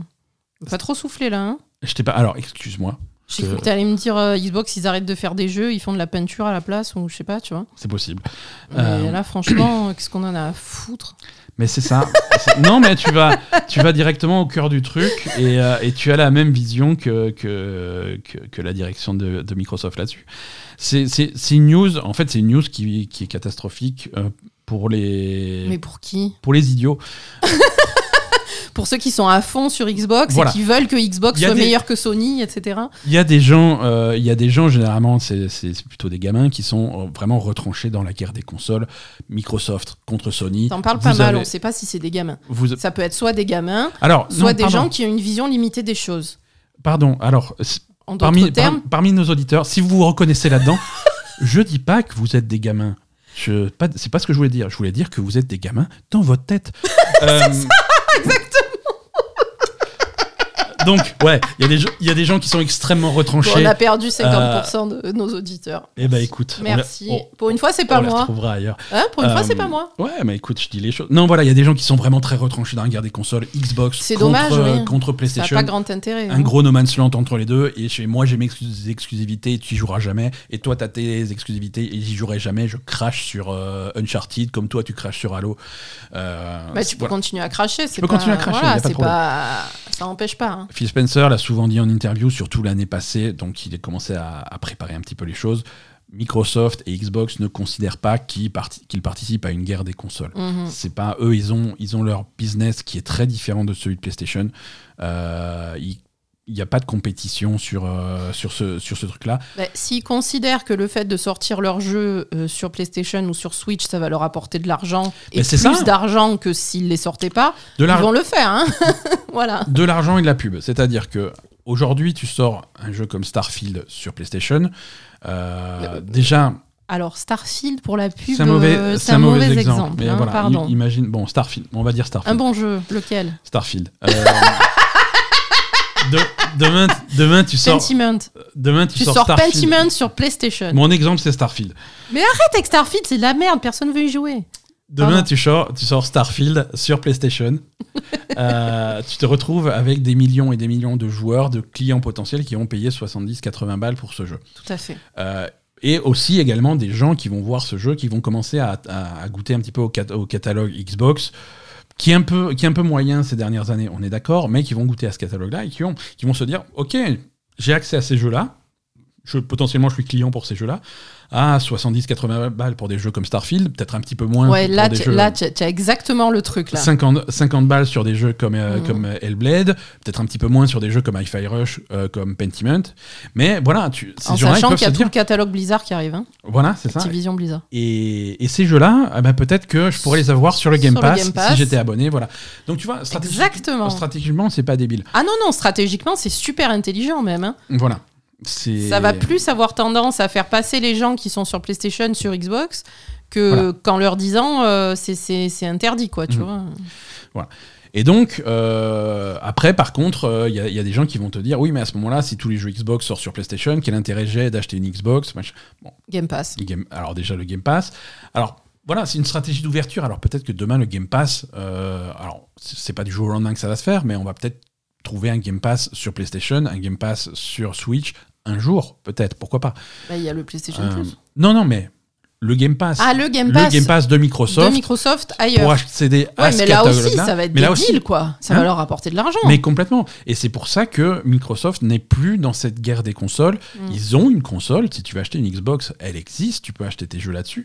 Mais euh, le but du jeu, le, le but du jeu, c'est d'être dominant en Game Pass. C'est pas d'être dominant en vente des en vente consoles. de console. Vendre des consoles, de toute façon, c'est c'est mort. C'est mort. Euh, Aujourd'hui, PlayStation, c'est trois PlayStation qui se vendent pour une Xbox. Mm. Euh, ça, ils l'ont bien il faut- compris. Il faut jouer sur autre Ils ont chose. bien compris. Pendant les fêtes de fin d'année, les Black Friday, les machins, les soldes, euh, la, la- la Xbox était à 350 balles, personne n'en avait rien à foutre. Les gens n'achètent pas de Xbox. Non, non, c'est comme ça. hein. Sérieux? C'est comme ça. Euh, Donc c'est comme ça. Et à partir de là, qu'est-ce qu'on fait? Qu'est-ce qu'on fait? Alors, vrai. si on veut. Les, les deux options, c'est de faire un- une stratégie Sony, c'est-à-dire de sortir jeu premium sur jeu premium sur jeu premium, que ça sorte, et à chaque fois qu'il y a un truc qui sort, c'est potentiellement un candidat pour le jeu de l'année, c'est du Et Spider-Man. oui, mais ça c'est du pas God marché of là. War, c'est du Last of Us, c'est des trucs. À chaque fois, c'est de la qualité extraordinaire. Mm. C'est des jeux qui vont être considérés comme les meilleurs, comme le sommet, le premium. C'est la stratégie, stratégie PlayStation et c'est ce que PlayStation arrive à faire. C'est ce que Microsoft n'arrive pas à À faire. essayer de faire et n'est pas arrivé à Ils, faire. ils ont essayé. Ils ont Ils essayé sont- avec Starfield. hein, mais aujourd'hui, ils ont dit voilà, si, Star- si on n'y a, si on n'a pas On réussi, pas à le faire, avec Starfield, c'est mort. si on n'a pas réussi à le faire avec Starfield, on n'arrivera pas à le faire. Mm. Il faudrait effectivement des jeux de cette qualité-là, mais il en faut pas un, il en faut pas deux, il en faut cinq, il en faut six, sept, pour que euh, pour faire un petit peu bouger cette aiguille et la Mm. rapprocher du côté de Xbox. Non, là, Euh, pas. Et non, ça c'est pas c'est pas réaliste. C'est pas Mm. réaliste. Les grosses cartouches, elles sont parties, elles ont pas touché. Mm. Euh, donc il faut il faut revoir ça euh, si tu veux continuer à faire des jeux vidéo. Et et comme dit, tu vas avoir les, les, les- les fans extrémistes qui sont, qui sont en panique en disant Ah oui, mais Microsoft baisse les bras, ils, vont sort- ils sortent les jeux ailleurs et, et ils vont plus faire de consoles et ils vont arrêter de faire des trucs et machin. Alors, c'est pas le cas. C'est pas le cas. Non, je pense que c'est la continuité de, de leur philosophie. hein. La Franchement, ils ont toujours philosophie. une philosophie beaucoup plus ouverte Exactement. que Sony. Et, Et ils continuent à s'ouvrir encore plus. Et voilà. hein. Microsoft n'a pas dépensé 69 milliards de dollars pour acheter Activision pour baisser les bras deux mois plus tard. Ah ben c'est pas, c'est pas possible. ça, Techniquement, c'est pas possible. Mais voilà, peut-être approcher les choses différemment et rendre leur catalogue euh, plus- Rendre leur catalogue plus attractif pour des gens qui sont sur PlayStation pour l'instant. Comme dit, avec l'arrivée quand même, euh, malgré tout ce qu'on peut dire, le, le catalogue Activision Blizzard qui va arriver chez Xbox, ça va être quelque chose d'énorme. Ouais. Euh, si ce catalogue-là est disponible sur le Game Pass, euh, même s'il est dispo sur PlayStation et sans Game Pass, enfin je veux dire, ça va forcément ramener des joueurs sur Xbox. C'est obligatoire. Complètement. Alors, concrètement, qu'est-ce que ça va être? Aujourd'hui, on ne le sait pas. On va le savoir bientôt parce que c'est des... aujourd'hui, c'est des rumeurs. Oui. C'est des rumeurs qui sont un petit peu plus de- que des rumeurs puisque Phil Spencer lui-même a été sur Twitter et il a dit on vous entend, on, on a effectivement des choses à dire, on n'est pas prêt. on va, on va faire des, des déclarations la semaine qui vient. Donc cette semaine, on va avoir des déclarations, on va sans doute avoir un stream, un truc comme ça, euh, des annonces officielles de, euh, de Phil Spencer, Spencer de dans sa salle Microsoft. de bain. Voilà, euh, qui, va, qui va expliquer sa vision de l'avenir, sa stratégie, les, les shifts en stratégie qu'il va y avoir et qu'est-ce que ça va être concrètement. Parce que les rumeurs aujourd'hui, c'est euh, ça va dans tous les sens. Euh, on a eu des rumeurs comme quoi Starfield allait sortir sur PlayStation 5. Alors Mm. le timing, c'est quoi? Ça serait après la sortie du premier gros DLC de, de- de Starfield. Mm. Donc ça, ça, serait grosso modo un an après la sortie de Starfield. Mm. Euh, on a des rumeurs comme quoi des jeux qui existent déjà, donc Hi-Fi Rush, Sea of Thieves, des trucs comme ça qui pourraient basculer euh, sur PlayStation et dans certains cas sur Switch. Mhm. Euh, on a des rumeurs aussi sur des jeux comme Gears of War qui pourraient arriver sur PlayStation. Mhm. Donc ça aussi, c'est un monument de la Xbox qui pourrait arriver euh, Mhm. sur... Et, euh, et en gros, on a des rumeurs sur, des, sur les jeux à venir, en particulier sur, sur Indiana Jones, qui Indiana serait en train de, de- de réfléchir, est-ce qu'on sort Indiana Jones sur Xbox et qu'on sort sur PlayStation est-ce que ça se fait en même temps? Est-ce qu'une version PlayStation arrive six mois plus tard? Est-ce qu'elle arrive un an plus tard? Est-ce qu'elle arrive pas du tout? Donc tout ça, c'est des choses qui sont encore, c'est encore des, des points d'interrogation et c'est, ça va pas être un, un revirement. euh, alors on va attendre que Phil Spencer se, se prononce et nous explique vraiment ce qui se passe, mais je pense pas que ça soit un revirement du jour au lendemain. Tous les jeux des studios Microsoft sortent sur PlayStation le jour J. Non, mais non, ça non. va être quelque chose d'un petit peu plus ouvert. Non, ils vont forcément les sortir un petit peu plus tard sur PlayStation, c'est Ouais. logique. C'est logique. Mais bon, voilà, Et que surtout- ce soit disponible à un moment donné. Quoi. Et surtout dans un contexte où il faut où, où les jeux qui marchent le mieux, et on l'a vu sur les chiffres de vente, on en a parlé il y a quelques minutes, les jeux multijoueurs ça cartonne. Quand tu as un jeu multijoueur de qualité qui sort, ça cartonne immédiatement, c'est tout de suite des millions de joueurs. Euh, on a parlé de Helldivers, tu vois. Et donc ça, si tu veux sortir des jeux multijoueurs qui tapent fort, il faut que ça soit sur un ma- que ça touche un maximum de joueurs, que ça Ouais. atteigne Tout à fait. voilà. Sea of Thieves, c'est un jeu qui cartonne aujourd'hui. Grandit, c'est un jeu qui cartonne aujourd'hui. C'est des jeux multijoueurs qui marchent bien sur Xbox, qui marchent bien sur Steam. Tu mets un jeu comme Sea of Thieves sur PlayStation, tu ouvres un, un Ouais. public beaucoup, beaucoup, beaucoup plus large. C'est tout bénéf pour tout le monde. Mhm. C'est vrai. bénéf pour tout le monde. Vrai, vrai. Et, euh, et, et c'est tout bénéf également pour, pour PlayStation. hein. Ça, fait, euh, ça fait un catalogue plus large pour la PlayStation. Ça fait euh, un pourcentage des microtransactions qui vont aller chez Sony, évidemment. Mhm. Mais, euh, mais voilà, tout le, monde, tout le monde est content. Tout le monde Oui. est gagnant. Oui. Et, et on n'est plus là à faire la guerre en disant voilà, mon jeu il sort que sur Xbox et t'es obligé d'acheter sur euh, Mhm. une Xbox. Et PlayStation le voit aussi. PlayStation, on- alors, Ils, ils sortent beaucoup de choses sur PC, pas Ils- encore sur Xbox, mais les jeux, les jeux sortent sur PC en décalé. Hein. Euh, on n'est pas, on, voilà, on n'est pas encore sur un modèle où Uncharted 5 sortira sur Xbox. Hein, ça, il va se passer du temps. oui. Mais, euh, mais je pense qu'on a ça des, sort déjà sur PC, quoi. et ça sort déjà sur PC en décalé. Euh, mais voilà, on a, on, a des, on a des frontières qui commencent un petit peu à se flouter. Euh, Mhm. les, et hum, encore une fois, Helldivers 2 est un bon exemple parce que quand tu as un jeu multijoueur et que tu as besoin de joueurs, ça sort sur PlayStation et sur PC en même temps. Mm. Les jeux solo sortent en décalé, mais les jeux. Ah, bien sûr, quand tu as besoin de joueurs, il Voilà. faut, faut tout Et- mettre en même temps. et c'est une erreur critique qu'a fait Foam Stars. Euh, Foam Stars sort que sur PlayStation et pas sur PC. Je pense qu'ils se mettent, ils, ils se tirent un peu une balle dans le pied. Euh, bon après si le jeu Ah, était ils en meilleur, tirent ça plusieurs, malheureusement. ont- voilà. Ah, ah non, c'est à la mitraillette hein, dans le pied. mais, euh, mais voilà. Donc euh, donc c'est intéressant. C'est intéressant de voir ce que ça va donner. On va, on va sans doute en reparler la semaine prochaine une fois qu'on aura des, des choses plus précises. Mm. Euh, Non, écoute, c'est plutôt. Voilà, C'est une bonne stratégie, je pense, hein, de Microsoft. les fans un petit peu extrémistes de Xbox euh, voient ça comme entre guillemets une défaite. Euh, non, je pense pas. Ils s'adaptent faut à la réalité. C'est voilà. Tout. Ça- Ils s'adaptent à la réalité et je pense que d'un point de vue business, Ah, euh, c'est mieux. C'est mieux. C'est mieux. Euh, voilà. Et il faut pas. faut- Aujourd'hui, en tout cas, c'est trop tôt de partir dans des scénarios catastrophes en disant voilà, ils vont plus faire de consoles, tout mon catalogue de jeux que j'ai sur Xbox Bah il va non. disparaître parce qu'il y aura plus de Xbox. Bah non, Euh, pourquoi? c'est pour l'instant on n'en est pas là. C'est pas vraiment dans- au, au contraire. Au contraire, c'est vraiment quelque chose qui peut renforcer la marque Xbox. euh, Bien sûr. Euh, donc, euh, donc on va voir ce que ça donne. On va voir les annonces qu'ils vont faire cette semaine. Je pense que ça serait un bon moment, euh, s'ils étaient malins, de, de, de donner un petit peu, entre guillemets, à manger aux fans de Xbox et, et annoncer enfin des arrivées sur le Game Pass de catalogue Activision Blizzard. Ouais, ça, serait pas un- mal. ouais. Ça serait pas mal. Ça serait le bon moment, ouais. que, que, les- que le joueur euh, qui Ouais. que le joueur manette en main commence à voir immédiatement les fruits de, ce, de ces ça. investissements. C'est ça. C'est ça. Là, il faut, il faut annoncer des trucs pour Activision Blizzard. Je suis assez d'accord. Exactement. Faudrait, faudrait que ça avance un petit peu. Euh, voilà. En tout cas, dans un mémo interne, Phil Spencer a rassuré les employés de Xbox en disant que qu'ils restent, euh, reste impliqués dans la fabrication de consoles, qu'il y aurait une Mm. génération après la Xbox Series X et que, et que ça s'arrêtait pas là. Quoi. Ok. Euh, voilà pour euh, voilà pour cette grosse euh, grosse info Xbox. hein. On c'est en cours. On, on en saura plus la semaine prochaine. Euh, Ubisoft de leur côté, pas mal de choses du côté de Ubisoft. Euh, c'est alors c'est la semaine, c'est un peu la semaine des résultats financiers pour tout le monde. Mhm. C'est pas forcément toujours passionnant. euh, ils ont, tout le monde a vendu beaucoup de jeux. Ubisoft, de leur côté, notre ami Yves Guillemot défend le prix de Skull and Bones qui sera, qui sera, qui sera un petit peu cher. Euh, 70, 80 euros, 75, je sais plus exactement le prix exact euh, 70, non? conseillé euh, au, à la vente.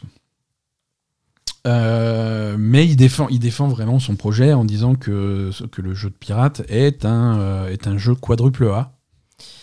Eh oui. Euh, alors comme vous le savez, euh, les, voilà, dans l'industrie du jeu vidéo, ils donnent des... Voilà, t'as des jeux, t'as des triple A. euh, Les, plus gros jeux que tu fais, les plus gros budgets, c'est du triple A. Pour lui, c'est du quadruple A. Alors c'est sûr que quand tu as payé euh, Voilà. 11 ans de développement euh, en chiffres, oui, oui, c'est du quadruple A parce que ça, ça a vraiment Malheureusement, été en un gros qualité, investissement. euh, c'est pas Euh, gagné que ce soit du quadruple A. Voilà, c'est un. Les, joueurs ont réalisé que, que Skull and Bones c'est un jeu complet, c'est un très gros jeu, et on, a la sensation que les gens vont vraiment voir à quel point il est vaste et à quel point il est complet. Euh, pour nous, c'est c'est réellement un triple A, voire même un quadruple A, euh, qui va satisfaire les joueurs euh, sur le long terme. Ok, alors euh, moi j'ai deux choses à dire à ce truc-là. Déjà, ben, on va voir parce que comme dit, Oui, on, ben- est, on est vraiment au moment où ça s'ouvre. Donc, euh, bon, euh, même si les, les mots de Monsieur Guillemot paraissent exagérés, euh, on va attendre de, de voir la réalité du jeu pour, pour Ouais. juger. Complètement. Et après, je pense que le monsieur qui s'occupe de la communication chez Ubisoft, il en peut plus, quoi. Ouais, il... il est là, il fait Mais tais-toi, Yves. Yves, Yves c'est bon, je m'en occupe, c'est mon boulot de parler à- aux gens. Tu peux pas. Voilà. Ouais. C'est ambitieux.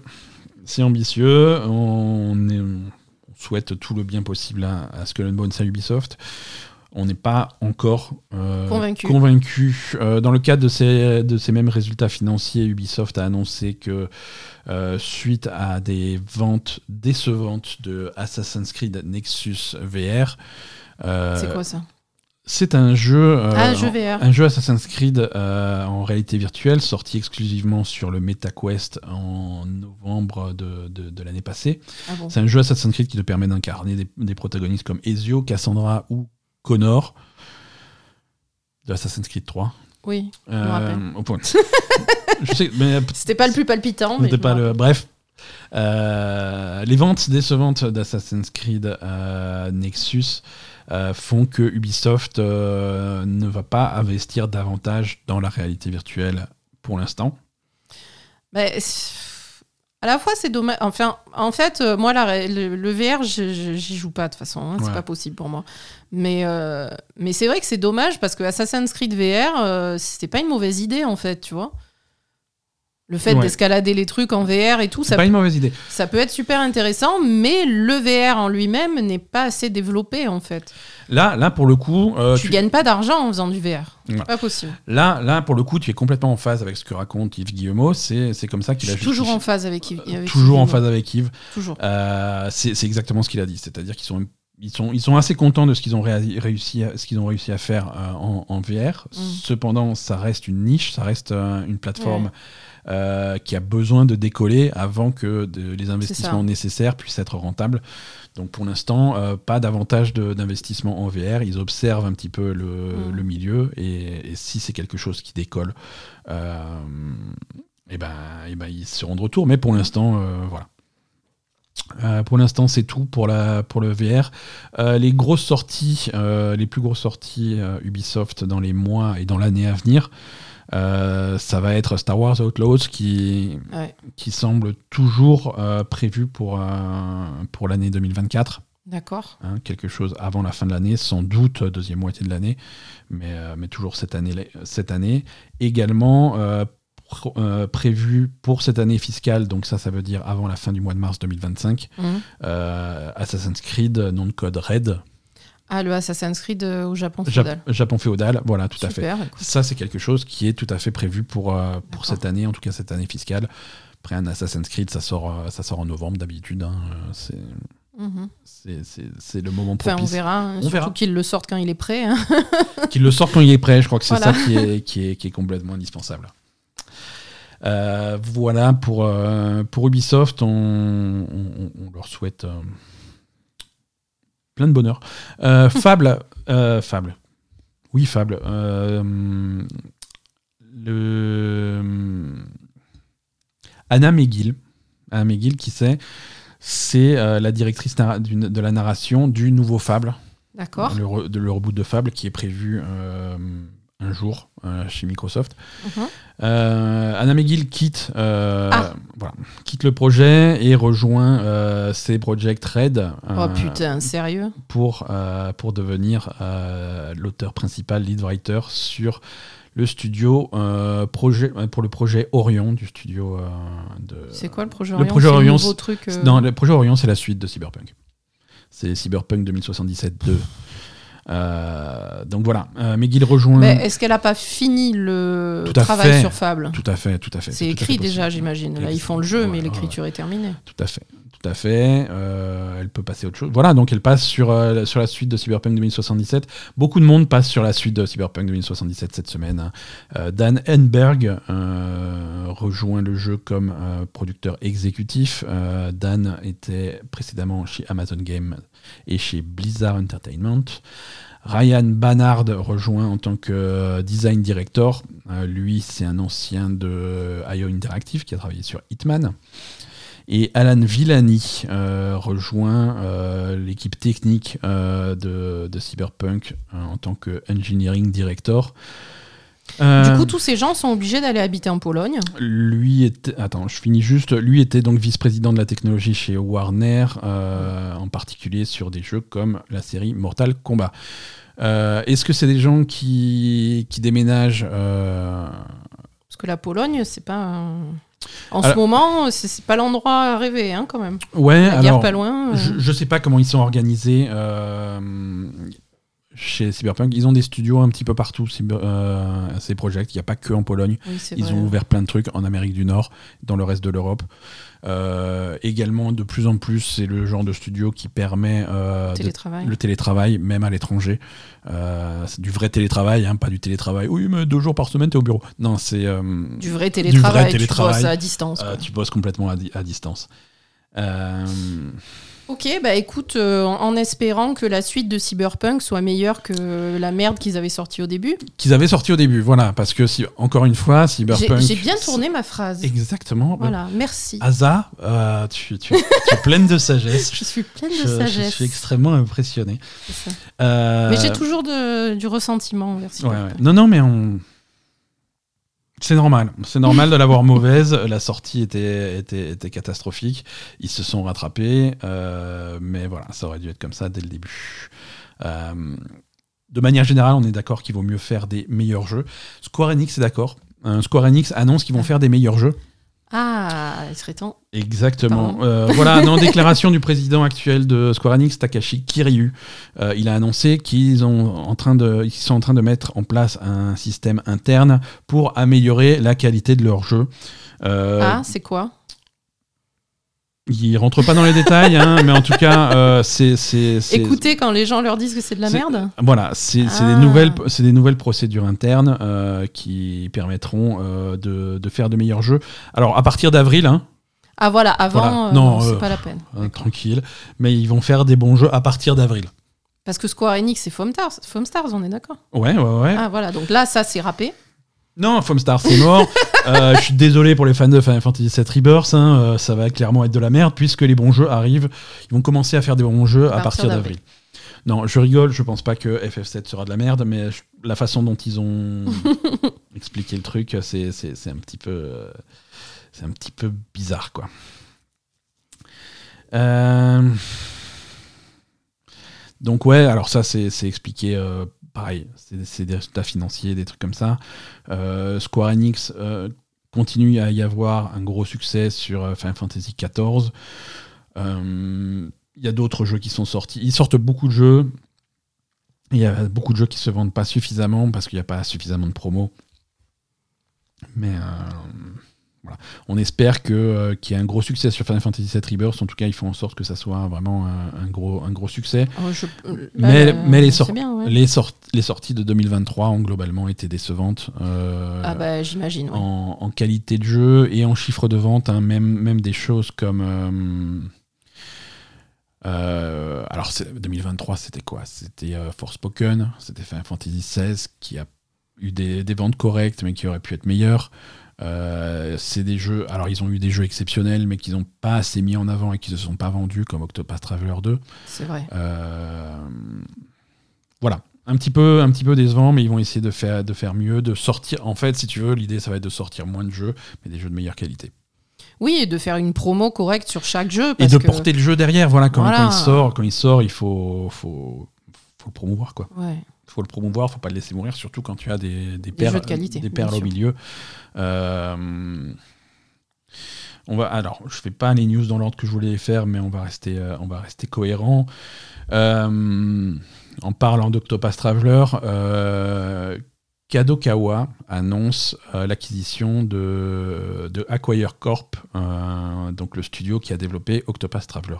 C'est qui Kadokawa Kadokawa, c'est euh, un groupement financier, c'est la maison mère de From Software, par exemple. D'accord. et c'est maintenant la maison mère de Acquire.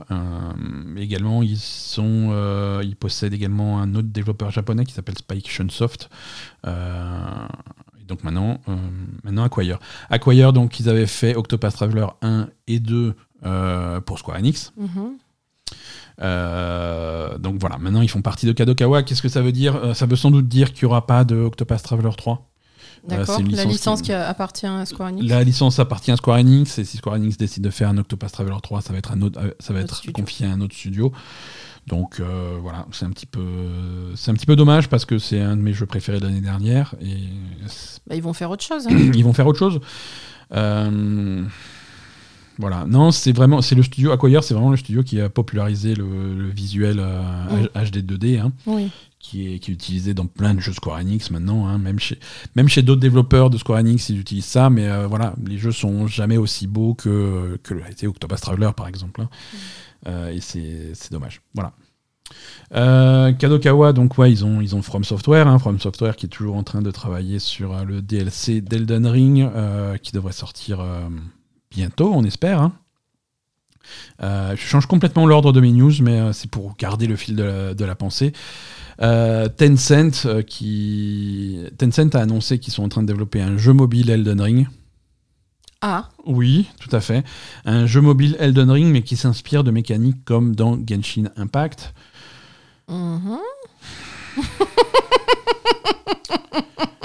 Mm-hmm. ok, bah écoute, on verra ce que ça donne. Je, je, vois pas pour l'instant. Alors, d'après les sources qui, qui, ont, qui ont rapporté cette information, le développement chez Tencent est plutôt lent parce qu'ils ont du mal à adapter les mécaniques d'Elden Ring au format mobile. C'est pas vrai. C'est bizarre. Hein. C'est étrange. bon, on sait pas si ça va donner un jeu un jour, mais c'est quelle idée bizarre. Hein. Quelle idée bizarre. Euh, Square Enix toujours. Euh, Final Fantasy XIV arrive sur Xbox. Ça y est, ça commence à prendre forme. Mhm. Euh, il y a une open beta qui sera ouverte à tout le monde à partir du 21 février. Alors, quand je dis ouvert à tout le monde, pas du tout. Ah. C'est uniquement pour les joueurs qui n'ont jamais joué à Final Fantasy XIV. Parce que pour l'instant, il n'y a pas la possibilité de relier ton compte à Final Fantasy XIV. Donc voilà, il faut vraiment créer un nouveau compte et repartir de zéro. Mhm. Sauf que si tu crées un nouveau compte et que tu l'associes euh, à ton compte Xbox, quand le vrai jeu sortira, tu pourras pas le désassocier pour associer ton compte actuel et voilà. Donc j'ai rien compris. Si tu joues déjà à Final Fantasy XIV, ne fais pas l'open beta sur Xbox. D'accord. Parce que sinon, tu pourras pas lier ton compte actuel de Final Fantasy XIV à ton compte Xbox au moment de la sortie. D'accord. Voilà. C'est l'info. Donc ne pas jouer à la bêta. Ne pas jouer à la bêta. Les joueurs de Final Fantasy XIV, ne jouez pas à la bêta. Si vous n'avez jamais joué à Final Fantasy XIV, allez jouer à la bêta. Euh, ça sera euh, l'occasion de tester Final Fantasy XIV sans abonnement. Euh, à la fin de la bêta, le jeu sortira. On ne sait pas combien de temps va durer la bêta, mais le jeu sortira directement à la fin de la bêta. D'accord. Par contre, là encore, c'est des décisions stratégiques un petit peu, euh, un petit peu bizarres de la part de Square Enix et de Xbox. Euh, pour jouer à Final Fantasy XIV sur Xbox, vous aurez besoin d'un abonnement à Final Fantasy XIV. C'est un MMO sur abonnement, logique. Et également d'un abonnement Game Pass. Ah, moins logique. Double couche d'abonnement.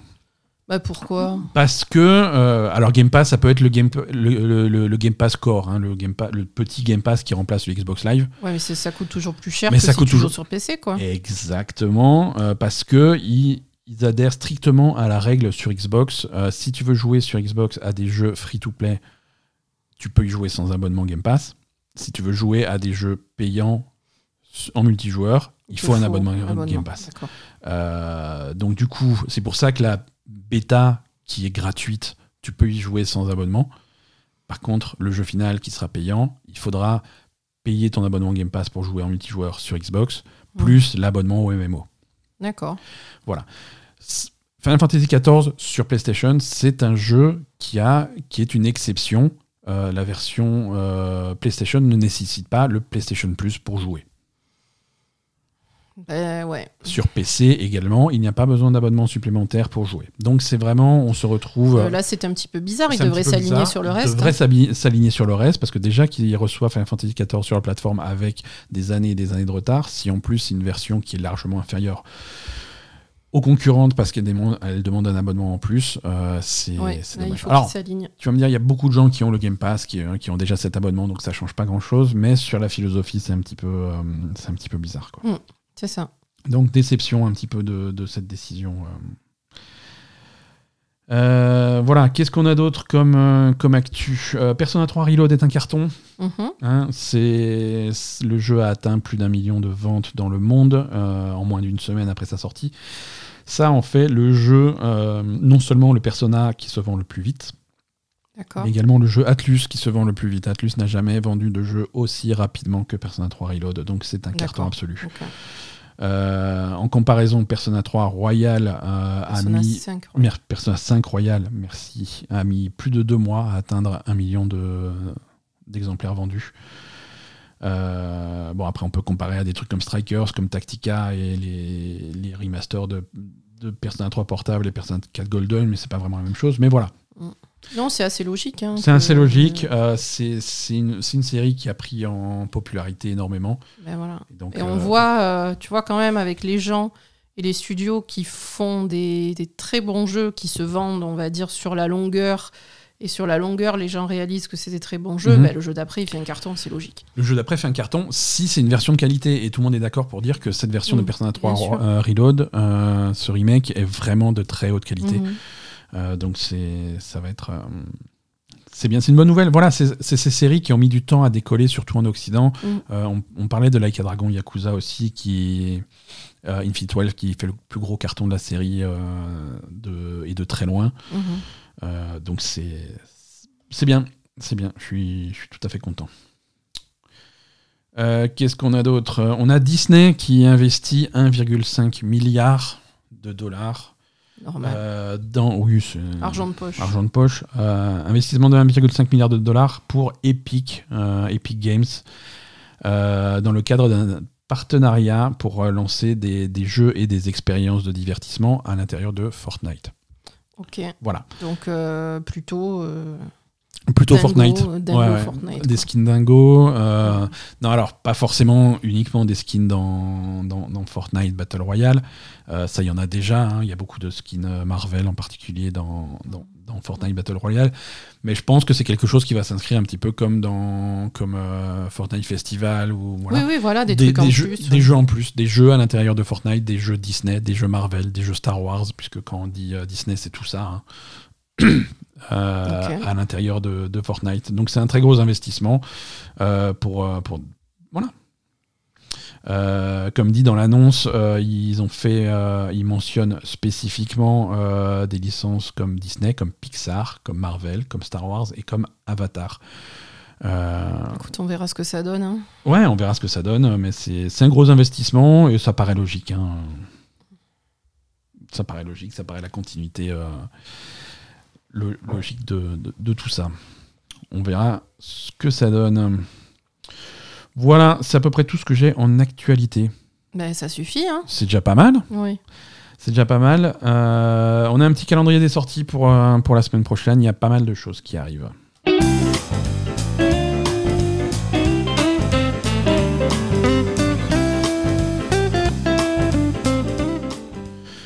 Ouais, donc comme dit, on se calme pas au niveau des sorties euh, cette semaine. Euh, on a un début d'année 2024 extrêmement chargé. Euh, cette semaine, donc demain mardi 13 février, sortira chez Dontnod Banishers, Ghost of New Eden. Ah, c'est vrai. Ouais, ça, ça a l'air cool. Ça a l'air cool. On va, on n'a pas encore pu tester, mais on va essayer de mettre, de mettre la main dessus. Mhm. ça a l'air, ça a l'air très très cool. toujours demain, alors ça sort sur sur PS5, sur Series X et sur PC. Euh, pour les amateurs de Metroidvania, euh, il y a un Metroidvania indépendant qui a l'air très cool qui s'appelle Ultros, euh, qui arrive également demain mardi sur PC et PlayStation.